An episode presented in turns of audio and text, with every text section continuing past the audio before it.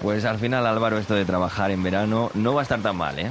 La verdad es que no, yo me lo esperaba bastante peor. Piscinita y ahora, eso sí, a la redacción a preparar el programa. Por cierto, que las entrevistas del programa de hoy están todas preparadas, ¿no? Que sí, hombre, que sí, tranquilo, que están los Jorges, Alcalde y Olcina citados y además vamos a hablar con varios expertos que van a explicar cuándo y cómo encender el aire acondicionado. Y ojo que con este calor es muy importante saber esto. está haciendo, sí, sí. Y por supuesto también de las propiedades de la fruta, ¿eh? de cómo mantenerlas en la nevera. Y ojo, que cada vez hay más gente que está volviendo a beber leche cruda. ¿eh? Oye, y tenemos también un experto para hablar de los ojos y del uso de las lentillas, ¿no? De los problemas que puede generar. Claro que sí. Bueno, pues yo ya me quedo más tranquilo. Eso sí, vamos a ir tirando, Álvaro, para la redacción, que yo creo que me he quemado, me he quemado con el sol, me pasa todos Ya los te he años. dicho que te dieras bien crema porque... Mm, Tengo ya que te lo dije, ya te lo confesarlo, ya, ya, ya, ya. Le voy a preguntar al doctor Pérez Almeida, por cierto, qué es lo mejor que puedo hacer ahora. Ángel Rubio. En esto creo. Cope. Estar informado. Doctor Pérez Almeida, ¿qué tal? Muy bien, ¿qué tal? No, no me eches la bronca, eh, que ya sé que lo he hecho mal, pero fíjate que me he echado protección, pero no lo debía hacer muy bien, porque al final, mm, se lo estaba diciendo Álvaro Rubio cuando veníamos para la radio, me he quemado. ¿Y ahora qué hago, doctor? ¿Ahora qué hago? Pues lo primero, pues evidentemente, eh, tratar esa quemadura que tienes. Eh, y, y te digo, yo no te echo la bronca, Ángel, pero te trato, te trato el síntoma, sí, porque el- cuando tú te quemas, tienes que saber que, que, bueno, que tienes ahí el síntoma, ese calor, como estás ahora, rojo como un tomate, como estás ahora, esa inflamación, eh, pero eso se queda para tus restos, ¿eh? Ya. Sí, Eso es lo que me da miedo. Tiene, tiene memoria, ¿eh? Es decir, que la piel, que la piel, la artista, tiene memoria. Y la piel dice, bueno, Ángel se pasó un día, bueno, vale, si te pasan varios días, que sepas que eso queda ahí y eso va sumando. Entonces, yo sé que no lo vas a hacer más, pero te voy a contar qué es lo que vamos a hacer. Bueno, eh, ya te has quemado y entonces, pues lo que hay que hacer es, mm, primero, poner, eh, dependiendo del grado, en tu grado que no es importante, poner cremas, cremas hidratantes, para intentar que esa piel se vuelva a hidratar cuanto antes mm, mejor. Porque la piel tiene dos elementos que son absolutamente fundamentales. El agua y todo lo que es la elastina y el colágeno. Entonces, tú la hidratas bien y a partir de ahí, pues la elastina y el colágeno pues se van a encargar también de hacer esa, esa regeneración. La piel es el órgano más grande que tenemos, artistas. La piel tiene dos metros cuadrados. ¿Tanto? Tanto, tanto. Entonces, esos dos metros cuadrados hay que cuidarlos. Entonces, vamos a hidratar. Si alguien nos está escuchando ahora y se ha pasado pelín más, pues habría que utilizar otro tipo de medidas, otras cremas ya con fármacos incluso en algunos casos con corticoides, pues para que disminuya esa, esa, esa quemazón que es lo que tiene. Pero si no, yo también te voy a decir lo que hacíamos siempre en Canarias. Eh, es que ahora nos cuidamos. Ahora nos cuidamos, pero hace, jo, pues, pues 50, 50 años, ¿cuántos años? Ya cuántas canas, ¿eh? Pues 50 años, 40 y mucho, pues veíamos a los chonis, que decíamos en Canarias, los chonis son los extranjeros, que Ajá. venían y se quemaban, porque en aquel entonces la gente se ponía aceite de oliva y historias para quemarse, Ya. para quemarse, bueno, y Pensando que se ponía más moreno con ello, Sí, ¿no? sí, sí, sí, aquello era terrible. Bueno, pues con estos que iban y se quemaban y tú los veías que no podían ni andar. Bueno, pues ¿qué es lo que hago? ¿Qué es lo que hago? Eh, en Canarias hay mucho aloe vera. Sí. Y en muchas, mm, muchas casas yo lo veo en las macetas que están en los balcones ahora. Pues bueno, lo que tienes que hacer, coges el aloe vera, cortas un trocito de aloe vera, lo pelas y tienes como una gelatina dentro que es algo absolutamente maravillosa. Esa gelatina, pues si quieres, la bates un poco o si no directamente vas y la, y, y la aplastas y te la pones en la zona quemada. ¿Qué es lo que estamos consiguiendo con la gelatina de la aloe vera? Primero, el, aloe genera una película que lo que hace es que mm, evita la deshidratación también de la, de la piel, de dentro hacia afuera. En segundo lugar, el aloe es antiinflamatorio y esto es muy, muy, muy, muy, muy importante. Tiene unos componentes antioxidantes espectaculares, con lo cual, porque cuando te quemas te oxidas también, te oxidas, pues bueno, tiene esos componentes que también son absolutamente fundamentales y después tiene una duración, eh, mm, eh, es un tratamiento duradero en, eh, en el tiempo, es decir, que es absolutamente ideal. Bueno, esto es para cuando nos hayamos quemado, que no es lo ideal. Eh, vamos a hablar de la fase de protección. Yo tengo, doctor, una amiga que siempre me dice, yo el primer día que voy a la piscina, a la playa, cuando tomo el sol, me echo protección 50. Al día siguiente me echo protección 30 y el tercero me echo protección 20. ¿Esto lo está haciendo bien o no? Esto, esto es una tontería. Es una tontería absoluta, ya se lo decía yo. Esto- ¿Por qué? esto es una ¿Por qué, doctor? Ángel. Vamos a ver. eh, la piel, como te decía antes, tiene memoria. Y cuando tú, primero, cuando tú te estás mm, poniendo moreno, lo que estás consiguiendo es que la melanina vaya subiendo a nuestra piel y la melanina sube a nuestra piel y te va poniendo ese toque moreno porque lo que está haciendo es protegerte. Bien, eh, yo te pregunto, y mira, para que se lo digas a tu amiga, eh, a una persona negrita, ¿tú crees que no se queman? Claro que se queman. Claro que se queman. ¿eh? Pues díselo a tu amiga para que ella vea. Por el hecho que te vayas poniendo más moreno, no quiere decir que estés más protegido. Hay que protegerse. Mi recomendación ya no es andarse con tonterías. Mi recomendación ya es un factor 50 sin ningún tipo de lugar a duda. ¿Por qué? Pues porque también esto que dicen que el señor Trump dice que no, eh, lo vamos a traer un día aquí, lo vamos a poner así eh, en cruz, mirando al sol a ver si se torra. Eh, eso que dice que no el señor Trump, que no existe el efecto invernadero y que la capa de ozono no va disminuyendo y que no, bueno, son mentiras. Si lo tenemos, lo tenemos, y nada más que hay que verlo, el cambio climático, ahí está, y también la capa de ozono cada vez está más alterada, y como consecuencia, el filtro que tienes arriba, que es ese filtro de ozono, pues no, va, eh, no evita que te lleguen esos rayos ultravioleta. Como arriba está mal, Abajo, lo tengo que poner bien y ese es el factor 50. Y a pesar de la protección, eh, ¿podemos estar horas y horas bajo el sol? Bueno, eh, cuando tienes una protección, por ejemplo, esta que te digo de 50, lo que puedes estar son más horas bajo el sol. Puedes Pero esta gente, por ejemplo, que va a la playa a las 10 de la mañana y, está allí hasta las 8 de la tarde, a pesar de echarse protección, son esto no, es bueno, ¿no? Son, demasiadas. No han descubierto lo de la sombrilla, la cerveza y la ensaladilla. y el chiringuito, y el, chiringuito. Yo creo que el problema lo tienen ahí. Si descubren la cervecita o si descubren lo de la limonada, porque que también puedes hacer una limonada casera absolutamente maravillosa, pues a lo mejor es que están, estarían menos tiempo al sol. Al sol puedes estar, pero no esa cantidad de horas. Y el viento también quema. Lo digo, por ejemplo, muchas veces la gente que veranea en Cádiz o en estas zonas donde, eh, bueno, pues nos pilla este, este aire que parece que no, pero luego cuando en esos días vuelves de la playa dices, oye, claro, claro que, claro que te quema. Y es que pasa una cosa, eh, te pasa con el viento y te pasa con las nubes. ¿Tú te crees que cuando hay viento no tienes esa sensación de tanto calor? Y entonces, al, por el viento, al no tener esa sensación de tanto calor sin darte cuenta, estás paseando más porque te está dando el viento. y parece que no, pero y, sí. Y tú no te enteras, pero te estás cascando, ¿eh? Te estás cascando. y no te quiero ni contar, cuando tienes nubes, que entonces dices, hoy ni me pongo la protección. Bueno, hoy... Error. Error. Error. Cuando vuelves a casa dices, hoy, ¿ahora qué es lo que hago? Porque aunque tengas nubes también, aunque menos, pero te vas a estar quemando. Eso en, en a mi tierra, fíjate. En Canarias, en Las Palmas de Gran Canaria, en lo que es en la, ciudad, pues tenemos ahora en esta época mucho lo que es la panza de burro. Le decimos panza de burro porque están las nubes arriba que no se mueven de la playa de las canteras y, lo sabemos que te torras, claro que te torras. Claro que sí. Bueno, pues es un placer ¿eh? tenerte en, este, en este programa, en esto creo, mm. doctor. Nos vemos en unos días. Cuando tú quieras.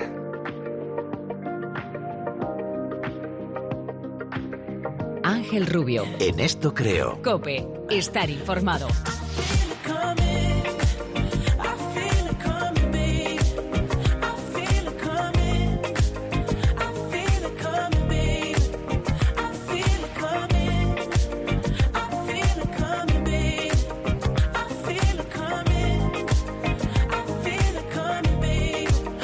not the single time. So maybe this the perfect time.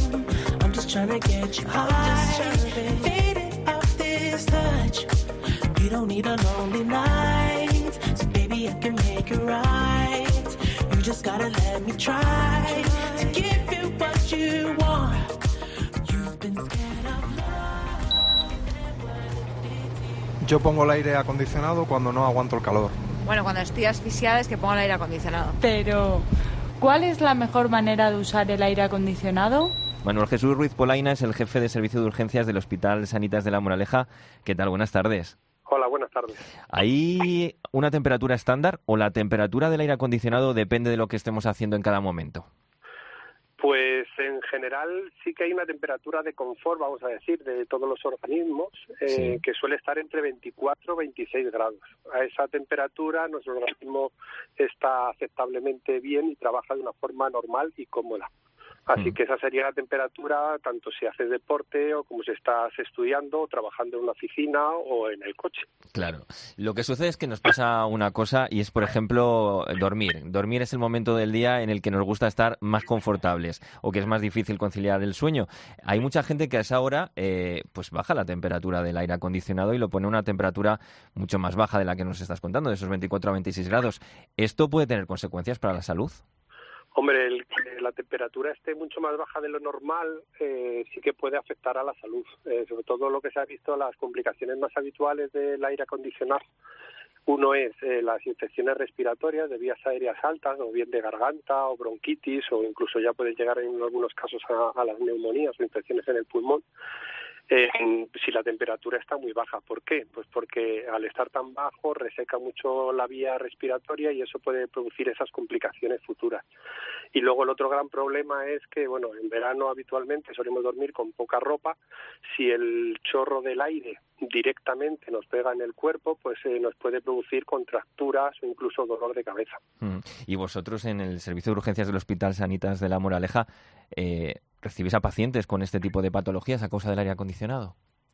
Eh, habitualmente a principio de verano, cuando la gente empieza a poner los aires acondicionados, lo que encontramos es un pico nuevamente de infecciones respiratorias, que son más habituales en invierno, pues en verano sí que puede haber un pequeño brote o pico de infecciones. Es lo que encontramos habitualmente, sí. ¿Y qué es mejor para dormir, el aire acondicionado o el ventilador de toda la vida? Pues lo mejor sería enfriarle el dormitorio con el aire acondicionado, mantenerlo fresquito y luego por la noche, una vez que ya nos durmamos, si podemos programar el aire acondicionado que se apague, eh, apagarlo, bien apagarlo y poner en ese momento el ventilador o abriendo las ventanas para que haya corriente y circule el aire y así sea mucho más agradable. ¿Debemos sacrificar un poco nuestra temperatura ideal para no correr riesgos en esta temporada de verano? Me refiero, en lugar de tener el aire acondicionado todo el día encendido, por ejemplo, en casa, ¿deberíamos alternar el uso del aire acondicionado?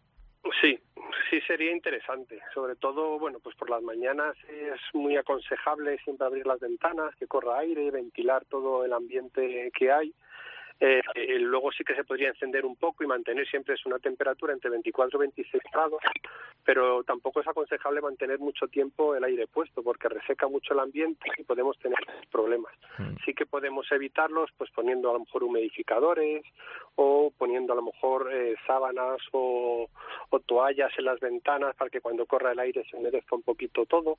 De todas formas a lo mejor debe de evitarlo, pero sí que es aconsejable no poner todo el rato el aire acondicionado. Mm, pues nos quedamos con esos consejos. Manuel Jesús Ruiz Polaina, jefe del Servicio de Urgencias del Hospital Sanitas de la Moraleja. Gracias. Muchas gracias y buenas tardes. Un saludo. Hasta luego.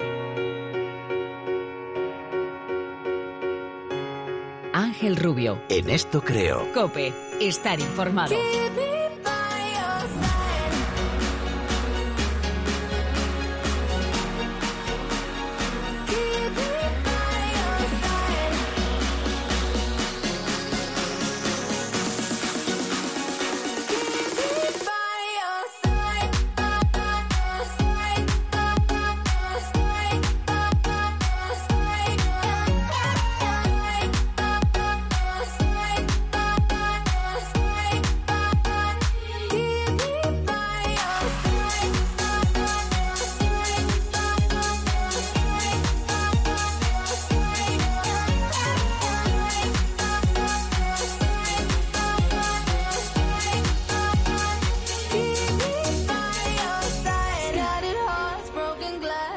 De saludar al hombre del tiempo de la cadena COPE, de la linterna y colaborador de este programa de En esto creo, Jorge Olcina, ¿qué tal? Hola, ¿qué tal? Bueno, estamos a 30 de julio, estamos pasando calor, lo hemos pasado durante estos días y queremos comentar contigo en este programa esos récords meteorológicos eh, más destacados en España, porque los ha habido, ¿no? Pues sí, mira Ángel, eh, hay récords de todo tipo, ¿no? De todos los elementos eh, meteorológicos Quizá ahora como estamos en verano y, y estamos eh, pues atravesando ¿no? estas jornadas a veces de, de calor, Habría que decir que el récord de calor en España, normalmente la, la gente lo asocia a Andalucía, pero bueno, el récord oficial reconocido Sí. es el, el que registró la ciudad de Murcia en julio, en una ola de calor de julio de 1994. Eh, los termómetros registraron esa, esa jornada allí en Murcia 47,2 grados. Es la temperatura, digamos, máxima a la que ha llegado el termómetro en. España de manera oficial, ¿no? Porque luego siempre hay, eh, pues, pequeñas estaciones de gente que tiene un termómetro en su casa, tal, que dice que, que han superado los 48, los 49. Bueno, oficialmente, que es un poco lo que nos reconoce luego a nivel internacional es- en las estadísticas del clima, es ese dato, ¿no? Muy cerca de ese valor eh, están los 46,6 grados centígrados que en julio del año 95, 1995, registraron mm, casi a la par Córdoba y Sevilla, ¿no? Las localidades de Córdoba y Sevilla. Bueno, pues eh, estamos en, en- en esos valores que decimos de, de plena ola de calor, de los lugares más cálidos de España, los que se suma Jaén con 46 grados, eh, Badajoz con 45 de máxima en agosto del año 2003. En fin, esa es la España eh, más calurosa térmicamente hablando y responden estos, estos valores, Ángela, a esas jornadas que llamamos de ola de calor. ¿no? Cuando nos llega ese aire que, que comentamos, aire del norte de África, aire sahariano, bueno, los efectos eh, son palpables allí, ¿no? Mm. Y, con estas temperaturas, Jorge, a mí me surge una pregunta. Eh, eh, ¿Se diferencia mucho esos 46,6 grados, 47,2? ¿Se nota realmente Pues cuando mira. estamos hablando de estas altas temperaturas? Realmente no, ¿no? Eso, la verdad es que ha sido también un debate, ¿no? En, Sí. en los expertos, eh, no solo en, lo- en lo- en los expertos del clima, sino también de la salud, porque en definitiva esto afecta a la salud de, de las personas, como a veces hemos comentado. Bueno, cuando se rebasan los 45 grados entramos en un umbral de, de riesgo, ¿no? Es decir, hay personas que son muy sensibles a, a las altas temperaturas, eh, por, por- porque ya tengan alguna afección eh, pulmonar, cardíaca, personas mayores, y, en ese caso, bueno, a partir de 45, peligro, ojo, precaución máxima, porque eh, con esas temperaturas es difícil, bueno, pues realizar algún tipo de actividad con normalidad, ¿no? Lo mismo en- en niños pequeños, en bebés, que eh, no soportan bien esos eh, elevados contrastes de temperatura, ni de frío ni de calor, y por encima de 45, ya si hablamos de 46, 47 hasta 50, bueno, pues diríamos que son barbaridades. Pero es verdad, Ángel, que hay eh, seres humanos en la Tierra que están acostumbrados a ese tipo de temperaturas, en, en los desiertos cálidos del mundo, el más próximo que tenemos nosotros es el Sáhara, donde Mm. las máximas diarias pues pueden rebasar los 50 grados perfectamente en verano, ¿no? Y bueno, pues el cuerpo humano se ha adaptado. Aquí en la península ibérica, ya digo, por encima de 40 ya la cosa está complicada, pero de 45, bueno, pues precaución y peligro. No, no, desde luego, desde luego. Bueno, Jorge, tú eres un estudioso de- del clima y hay una curiosa fuente para estudiar el clima del pasado que son las rogativas eclesiásticas. Sí. ¿Qué es esto? Pues mira, eh, somos un país eh, católico muy rico en, en- en todo lo que se vincula con, eh, con la religión católica, con la Iglesia, eh, por supuesto en el arte, eh, en general en la cultura, pero también mm, pues hay un elemento que, que nos viene muy bien a, a los que trabajamos en los climas eh, del pasado, porque hay que recordar que, que en nuestro país, Ángel, tenemos referencias, estos datos que hemos visto de, de temperatura tan, tan alta, de Sí. récords, bueno, los tenemos desde mediados del siglo XIX hasta la actualidad, ¿no? Aproximadamente se marca el año 1860 en el que empiezan a funcionar estas estaciones meteorológicas y gracias a ello pues tenemos registro diario anotado, ¿no? Pero ¿cómo podemos estudiar los climas del pasado, ¿no? Los eh, climas desde la edad moderna, por ejemplo, hasta hasta ese año 1860, hay que acudir a referencias indirectas, ¿no? A veces se perforan árboles y se saca eh, pues una secuencia de los anillos de los árboles porque nos dan también muestra, o bien los sedimentos que encontramos en ríos o, o en zonas en zonas montañosas.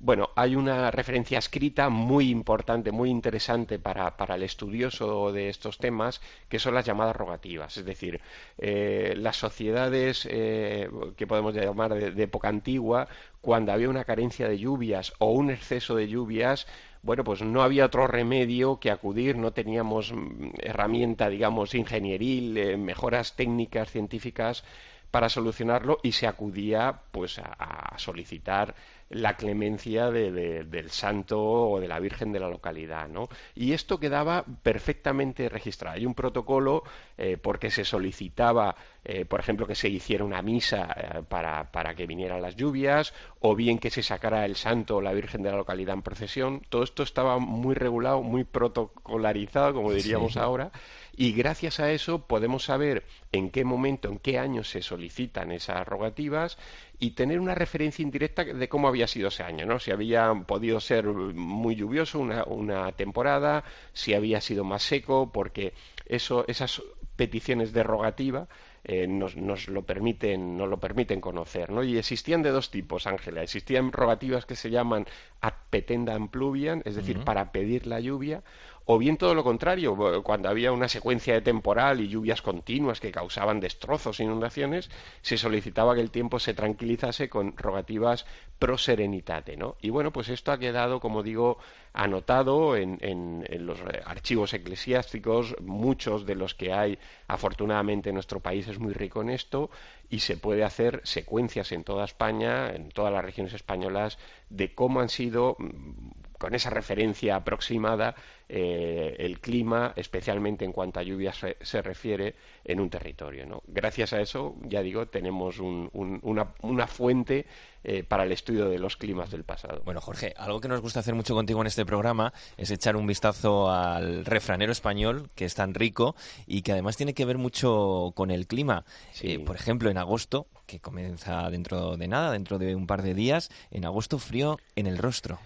Pues sí, Ángel, es un, es un refrán muy, muy curioso porque siempre pensamos, agosto es un mes de, de pleno verano, Sí. de calor. Bueno, efectivamente, ¿no? Y lo normal es que hasta a mediodía, pues a- eh, las temperaturas suelen ser, suelen ser elevadas todavía, ¿no? Pero sí que es verdad que ya por las noches, especialmente en zonas de interior peninsular o en zonas eh, próximas a- de montaña, eh, ya las mínimas van bajando, es decir, ya, ya no hay esa abundancia de noches tropicales, como llamamos, los Sí. termómetros bajan y, y- y hace falta ya a veces taparse cuando uno está durmiendo ponerse pues una prenda, una chaqueta, una rebeca, ¿no? En las noches de, de agosto, especialmente a partir de su segunda quincena, ¿no? Y ese refrán hace alusión a esto, que a- aunque es un mes de verano, pero bueno, las condiciones ya no son las mismas que las de finales de junio o la de todo el mes de julio. Agosto ya marca un poquito esa transición a lo que va a ser el otoño. Y cómo lo agradecemos, cómo lo Pues sí, agradecemos, Jorge. y tras agosto llega septiembre, que tiene también su refrán. Si en Sí. septiembre no hubo fruta, agosto tuvo la culpa. Pues mira, esto hace mención también a, como decíamos, ya agosto empieza a ser un, mes en el que se presentan cambios en el tiempo, ya no es tan frecuente eh, esa- ese anticiclón que prácticamente está con nosotros muchos días del verano, empiezan a aparecer eh, pues jornadas con- con alguna tormenta que se forma, que, eh, que descarga un buen chaparrón y a esto hace alusión este refrán, ¿no? En agosto se registran también tormentas de granizo que son fatales para, para la fruta, para los cultivos eh, de fruta en, en España, porque en esta época del año ya los, eh, los frutos están muy cuajados, eh, a veces ya incluso recogiéndose, y bueno, pues, pues una granizada en este, en este mes es, es fatal porque se pierden las La cosechas. Claro que sí. ¿Cuánto aprendemos contigo, Jorge? Un placer. Nada, un placer para mí también. Un fuerte abrazo. ¿Sabías que el mosquito es el animal más mortífero para el ser humano por la cantidad de enfermedades que transmite? El mosquito representa una amenaza para la mitad de la población del planeta. La Organización Mundial de la Salud estima que cada año unas 725.000 personas mueren por causa de enfermedades transmitidas por estos insectos. Pero no solo se trata de las muertes, las enfermedades transmitidas por mosquitos, como la malaria, el dengue o el zika, pueden dejar incapacitada temporalmente a cientos de millones de personas. La picadura del mosquito consta en total de seis partes o seis agujas que se encargan de todo el proceso. que va desde abrir paso a través de la piel hasta la que usan como sorbete para extraer la sangre. La saliva causa la hinchazón y la picazón, sin contar que además puede contener Bacterias y virus, como es el caso del mosquito portador del Zika. Ángel Rubio. En esto creo. Cope. Estar informado. Hay una nueva moda que cada vez tiene más adeptos, consiste en beber leche cruda, es decir, directamente de la vaca. Pero ¿es bueno para nuestra salud? ¿Qué ventajas e inconvenientes tiene? Enseguida buscamos respuestas con nuestros expertos. En Cope nos sumergimos en el verano contigo. Con la información que necesitas. Se hablará de temperaturas en torno a los 40 Y ahora grados. nos vamos al tráfico. DGT Israel Martínez, buenas tardes. Con Herrera en Cope. Sobre todo si te pasan estas cosas el día que te estás examinando. Además le dijo el examinador, eche gasolina y dice, ¿yo? Con la tarde, la linterna, el partidazo de Cope y los fines de semana por la tarde con Luis La Rodera. Que salga el sol por donde salga. Es verano y en Cope disfrutamos contigo. También en en redes sociales y en tu móvil. Es hora de recrear el mundo, de dejar una huella sostenible para el bien común, trabajando por los derechos de todos. Derecho a una vivienda digna, a un empleo y salario justo. Derecho a la educación, a una sanidad. ¿Y tú? ¿Qué huella quieres dejar? Súmate a la corriente de la economía social. Practica la justicia. Deja tu huella. Caritas. Ama y vive la justicia. Escuchar Herrera en Cope por la Me mañana. alegro mucho de saludarlos en esta mañana. Mediodía. Cope, la tarde o la linterna con Juan Pablo Colmenarejo. Buenas tardes y bienvenidos a Linterna. Imagínate que puedes dar una exclusiva en antena con el mejor comunicador en la radio española porque has hecho el máster de COPE. Pero antes la última hora la tiene corresponsal. Imagínate que tienes garantizado un año de prácticas remuneradas y los profesores son profesionales del sector. Parece que Europa empieza a ser consciente. Un máster práctico para hacer radio en los nuevos entornos digitales. Llama ya al 670 98 0805 o escribe a info arroba fundacioncope.com. Que es tiempo de juego. Partidazo a la vista, algo más. Si eres futbolero, seguro que te apasionan partidos. Son cambios que no afectan para nada lo que es el esqueleto del equipo y el estilo. Tiempo de juego es vibración, es sufrimiento, es diversión. Tiempo de juego es el mejor deporte con Paco González, Manolo Lama, Pepe Domingo Castaño y Maldini. Ángel Rubio. En esto creo. Cope, estar informado. So baby,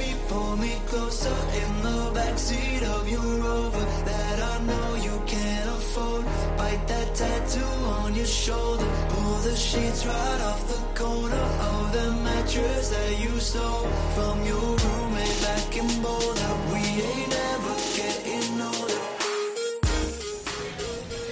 Por favor, ¿me puede poner un café con leche desnatada?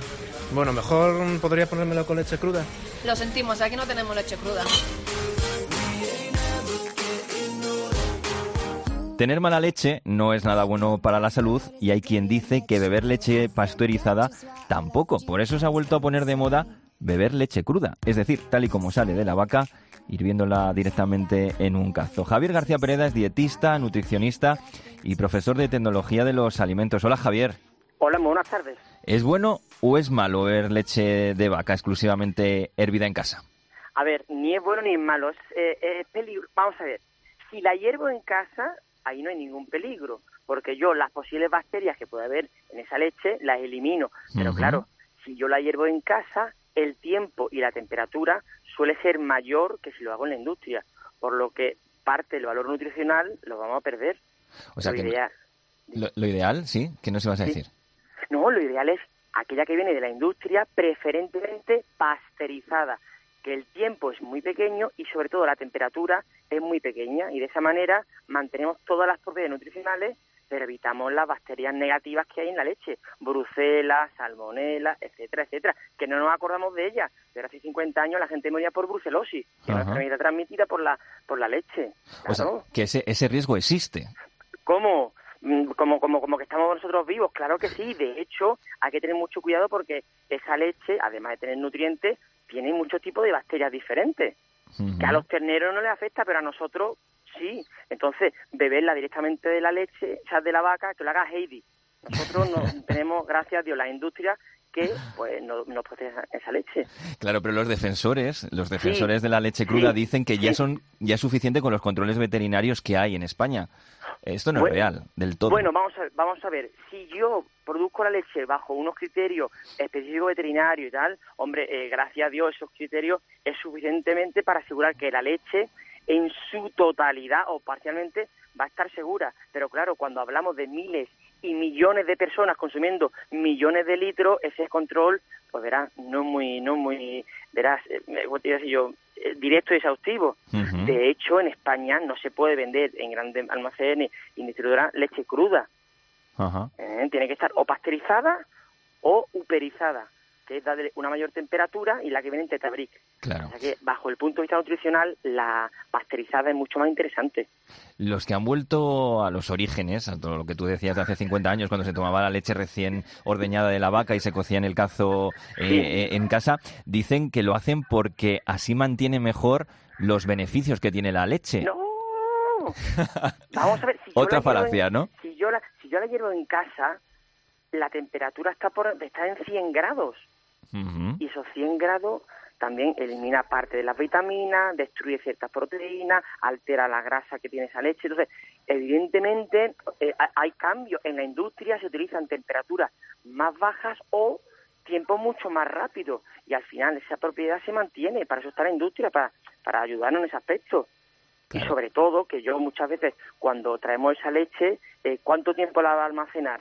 ¿Cuánto tiempo la vas a tener en casa? Cada vez que la consumas tienes que hervirla. Pues claro, yo consumo y voy a hervir la que consumo. El resto, donde la almaceno? Se me descompone.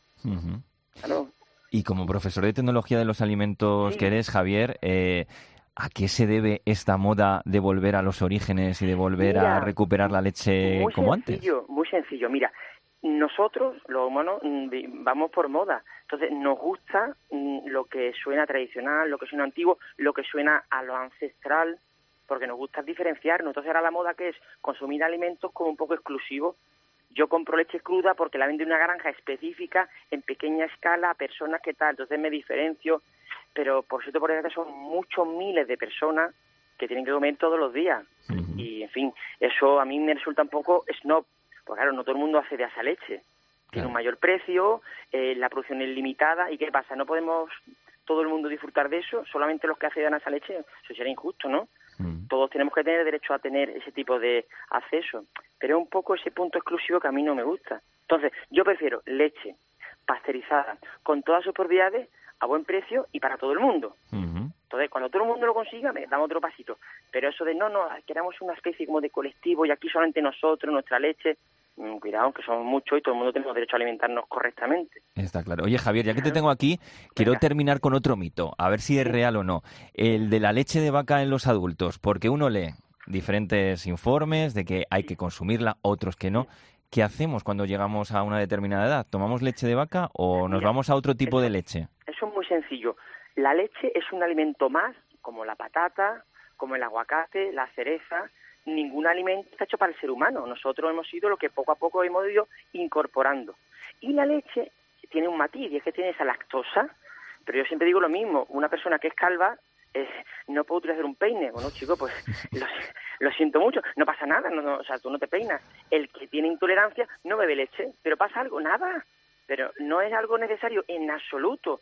Si no tomas leche, es igualmente feliz. Lo que ocurre que si yo quiero manchar la leche, la- el café con un poquito de algo que me recuerde a la leche, pues voy buscando alternativas. Pero si soy intolerante y no bebe leche, no pasa absolutamente nada. Porque no es un alimento necesario, pero es un alimento más. Ujú. Porque criticarlo. Claro que sí. Bueno, pues ha quedado demasiado claro y te lo agradecemos. Javier García Pereda, dietista, nutricionista y profesor de tecnología de los alimentos. Gracias. ¿eh? Estupendo, un placer, gracias. Igualmente, un abrazo. Adiós, buenas tardes. Bueno, Álvaro, pues hemos salido de dudas gracias a Javier García Pereda, eh, pero creo que la ley en España no prohíbe la venta de este tipo de leche. Cuéntanos. Pues verás, Ángel, según la legislación está prohibida su venta, pero muchas granjas españolas han acogido a un reglamento del Parlamento Europeo que sí permite la comercialización tanto de la leche cruda como de productos derivados de esta, como son los quesos, yogures y otros productos lácteos. Pero ojo, solo se permite si siguen un protocolo de higiene estricto y se practican los controles sistemáticos sanitarios y de microbios. ¿Sabías que a las 11 semanas de gestación se determina si un humano es diestro o es zurdo? A las ocho semanas un embrión se gradúa y pasa a ser un feto. Para ese tiempo, el futuro bebé ya tiene todos los órganos internos, aunque no desarrollados completamente, y empieza a formar los brazos, las piernas y los dedos. Y a las 11 semanas ya habías desarrollado tus extremidades y comenzaste a moverlas y flexionarlas. Es posible que hayas comenzado a estirar un brazo más que el otro, o chupar tu pulgar favorito sea el diestro o zurdo. 9 de cada 10 fetos analfabetos se convierten en diestros, mientras que uno de cada diez optan por ser zurdos. Sin embargo, se cree que la preferencia por cierto lado se debe, en gran parte, a los genes. Ángel Rubio. En esto creo. Cope. Estar informado.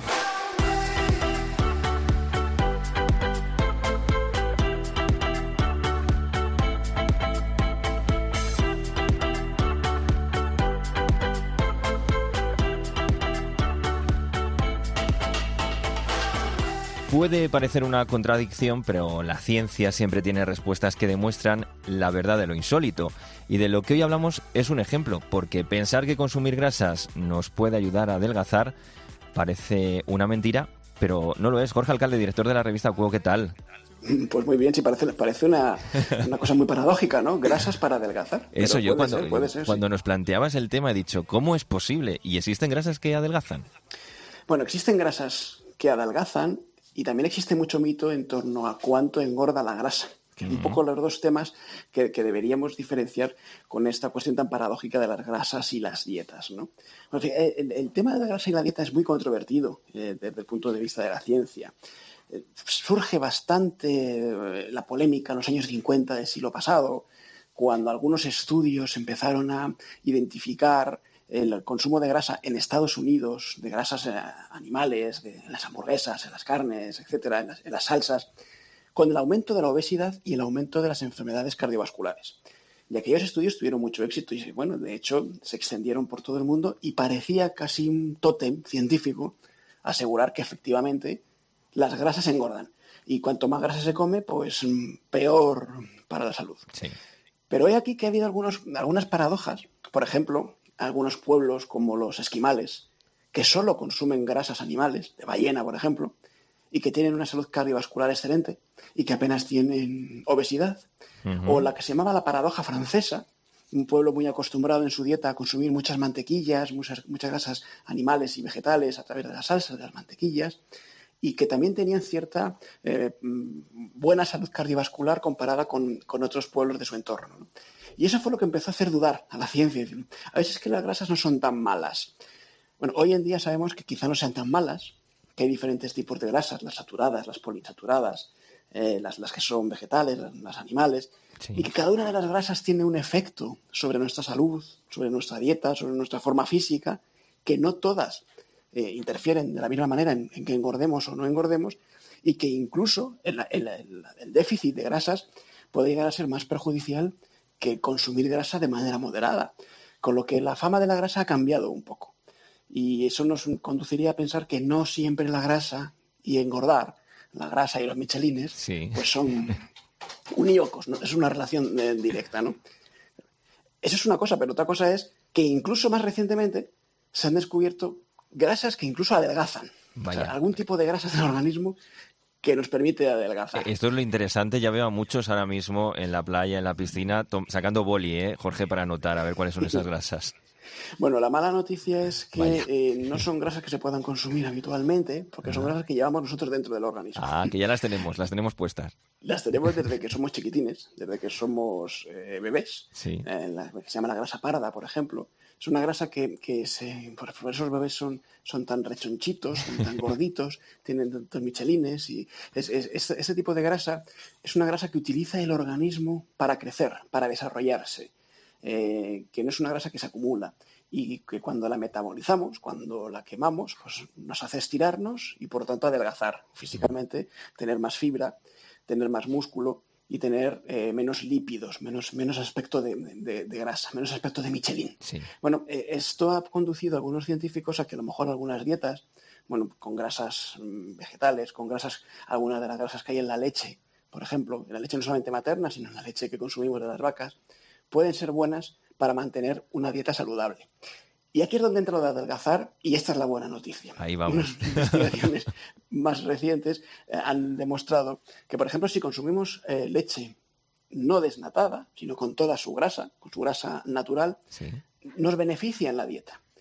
Nos beneficia porque nos satura más, nos sacia más, nos permite mantener mejor nuestra dieta si tenemos dieta y además esas grasas tienen efectos protectores para nuestra salud. Así que estas serían las grasas que indirectamente adelgazan un poquito. Entonces, Jorge, estamos rompiendo un mito porque mm, durante mucho tiempo se pensó que la leche desnatada era mejor que la, que la otra, que la normal. Se ha pensado y mucha gente sigue pensándolo, ¿eh? Eh, y, no estaban faltos de razón cuando se creía que efectivamente las grasas de la leche pues generan este tipo de efectos negativos sobre nuestra salud como si fuesen grasas animales de cualquier otro tipo o vegetales eh, o hidrogenadas, etcétera. Pero cada vez se descubre más la importancia que tiene comer leche o tomar leche entera, leche natural. Y de hecho hay algunos estudios muy sorprendentes, recientes, que alertan de que en la población europea, donde se ha puesto muy de moda, occidental en general, también en Estados Unidos, ¿no? muy de moda sustituir la leche de toda la vida por leche de soja o leche de avena o leche de arroz, Sí. eh, empieza a haber algunos déficits, algunos elementos. Por ejemplo, en la vitamina D. La vitamina D, el 70% de la población española, según un estudio muy reciente, no llega a los límites de vitamina D necesarios eh, para vivir con tranquilidad.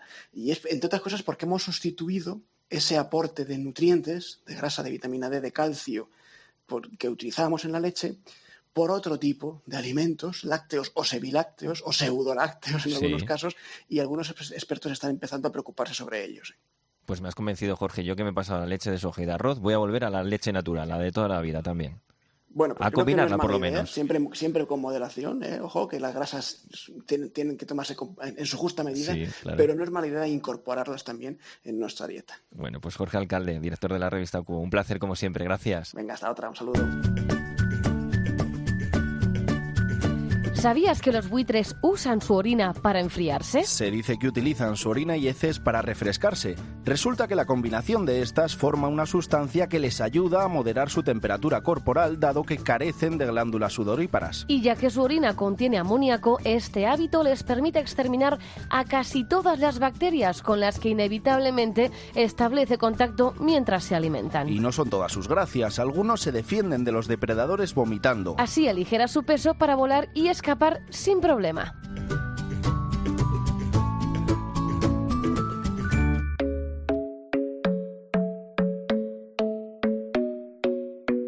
Ángel Rubio. En esto creo. Cope. Estar informado. I'm in love with the shape of you. We push and pull like a magnet do. Although my heart is falling too. I'm in love with your body. And last night you were in my now my bed sheets smell like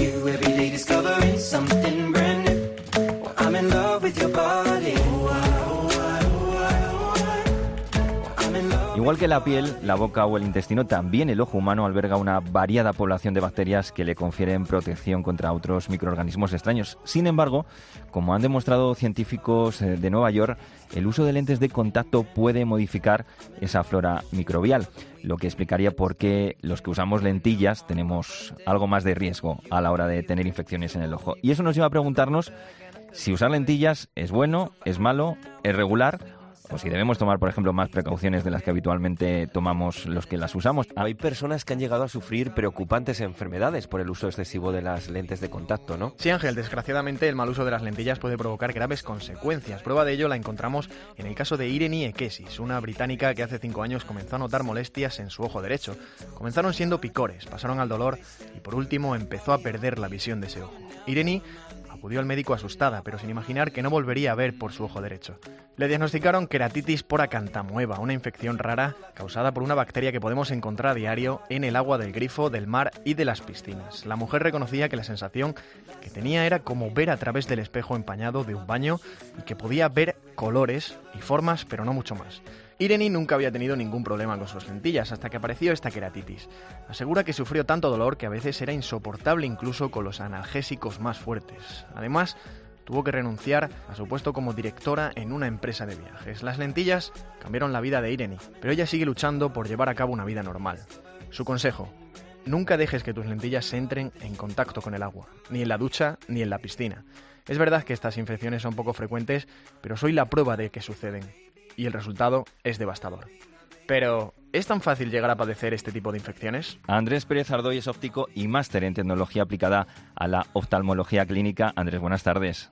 Hola, muy buenas tardes. ¿Hay riesgo mayor de infección en el ojo de las personas que usamos lentillas? Eh, las lentes de contacto son artículos de salud visual.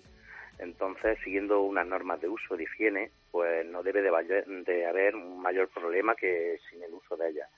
Sí es verdad que un mal uso puede provocar que haya algún tipo de problemas más graves, como pueden ser infecciones por mm, eh, bacterianas, víricas, fúngicas o queratitis o alguna otra. En- dentro de, de todas ellas, las más fáciles de coger son las bacterianas debido al, a la poca higiene que se realiza con las lentes de contacto. Por ello, sí debemos hacer un seguimiento y una adaptación supervis- supervisada siempre por un profesional óptico u oftalmólogo para que nos guíe en las normas de higiene, de uso, de porte que tenemos que tener con las lentes de contacto. ¿Y qué es lo que generalmente hacemos mal, lo que usamos lentillas? Sobre todo es, mm, nos damos más tiempo de porte del que debemos de tener Sí. o sobre todo también a la hora del mantenimiento nos vamos confiando en que no nos pasa nada y llegamos hasta que un momento en el cual podemos tener un problema más grave. Es como el que echa la lotería y echa cada vez más décimos, más décimos. Puede haber un momento en el que me toque y ahí tengo el problema. Claro. Oye, yo uso lentillas, doctor, eh, y claro, a mí me pasa una cosa, que yo creo que con echarme lágrima artificial y gotas constantemente puedo tirar con la lentilla 12 horas al día. Esto que estoy haciendo es una barbaridad. En- sí depende el tipo de lente de contacto y depende cómo sea mi ojo. Todos los ojos no son iguales. ¿El ojo es sabio? ¿Es el ojo sabio y sabe cu- cuándo rechazar una, len- una lente de contacto? Cuando el ojo rechaza la lente de contacto es porque ya tenemos un problema. Es decir, mm, cualquier órgano del cuerpo, cuando le viene algo mal, reacciona ante eso. En el ojo se puede reaccionar pues poniéndose rojo, con hiperemias, con roces, queratitis, con muchos problemas. Entonces, cuando tenemos esos síntomas, son el primer síntoma de que nos está haciendo daño. Algo hay mal, no vamos bien. Hay varios materiales, de los cuales se pueden poner unos que pueden tener mejor paso de oxígeno y mejor porte y podemos llevarlos más horas de tiempo que otros. Pero todo eso depende de cada persona, de cada ojo. Ese seguimiento que hay que hacer en la adaptación, siempre por un profesional, óptico u oftalmólogo, para que nos guíe, nos diga y nos vaya viendo cómo va nuestra adaptación. Mm. ¿Cuáles son las infecciones más frecuentes?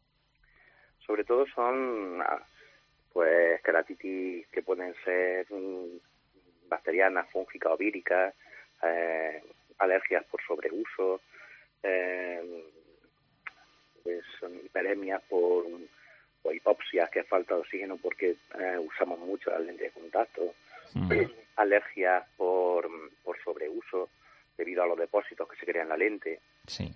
Eso es quizás lo más común. Y, y dígame una cosa, ahora por ejemplo que estamos en verano y, y que estamos en ambientes distintos pues por el calor, la sequedad, porque hacemos también una vida diferente en los lugares en los que estamos de, de vacaciones, ¿hay que tomar una precaución especial a la hora de usar estas lentes de contacto? Mm, Como ya he dicho antes, siempre depende de cada persona y cada ojo. Siempre hay que tomar precaución porque no es un, no es, mm, no es un, no es cosmético, es por salud visual. Claro. Entonces, de- mm, además de ser una lente que está pegada al ojo, que tienes que tener un poco más de cuidado, además de eso siempre tienes que seguir las normas que te siguen dependiendo del caso, siempre por tu especialista. Mm. ¿Y, y- y tienen mayores problemas quienes usan lentes de contacto que los que usan gafas o esto no tiene nada que ver? No debe de tener mayor problema si se hace bien el seguimiento y bien la adaptación. Pero sí es verdad que como tiene un roce continuado, si nos saltamos algún paso siempre podemos tener un problema que sea mayor. También es verdad que para momentos específicos es mejor siempre una gafa. Por, mm, por ejemplo, delante de un ordenador siempre va a ser mejor la gafa porque evita un estrés visual con unos filtros más adecuados, porque, la, la- porque no parpadeamos igual cuando estamos hablando, cuando estamos delante de una pantalla de ordenador, por lo tanto se reseca un poquito más el ojo y eso puede provocar que tenga un mayor roce con la lente de contacto. Entonces, para momentos puntuales siempre va a ser mejor una gafa, pero la lente de contacto es un, un apoyo, pero no un sustitutivo. O sea, que nunca Para debemos llevar- usarlo como un sustitutivo, ¿no? Que es el problema que tenemos muchos de nosotros, que, que- que creemos que... mayor, sí. Claro. Bueno, pues Andrés Pérez Ardoy, óptico, gracias por acompañarnos en esto, creo. Un saludo. Un saludo. Hasta luego.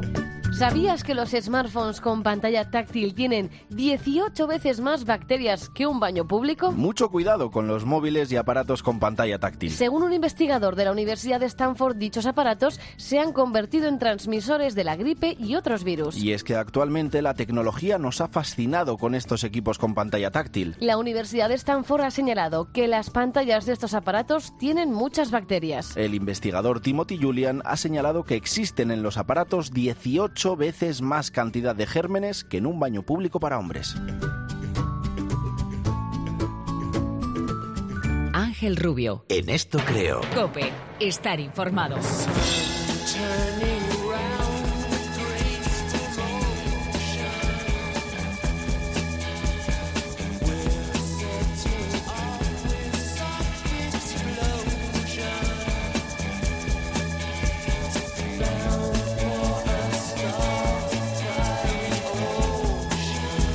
Los Rolling Stones escribieron en 1967 este tema, 2000 Light Year From Home, una canción que mezcla la ciencia con el rock and roll. Un tema que nos habla sobre la inmensidad del espacio exterior, la oscuridad, la abundancia de la energía allí fuera y la soledad que podría uno experimentar si está a 2000 años luz de la Tierra. Menos mal que a nosotros siempre nos queda la radio y que no estamos solos.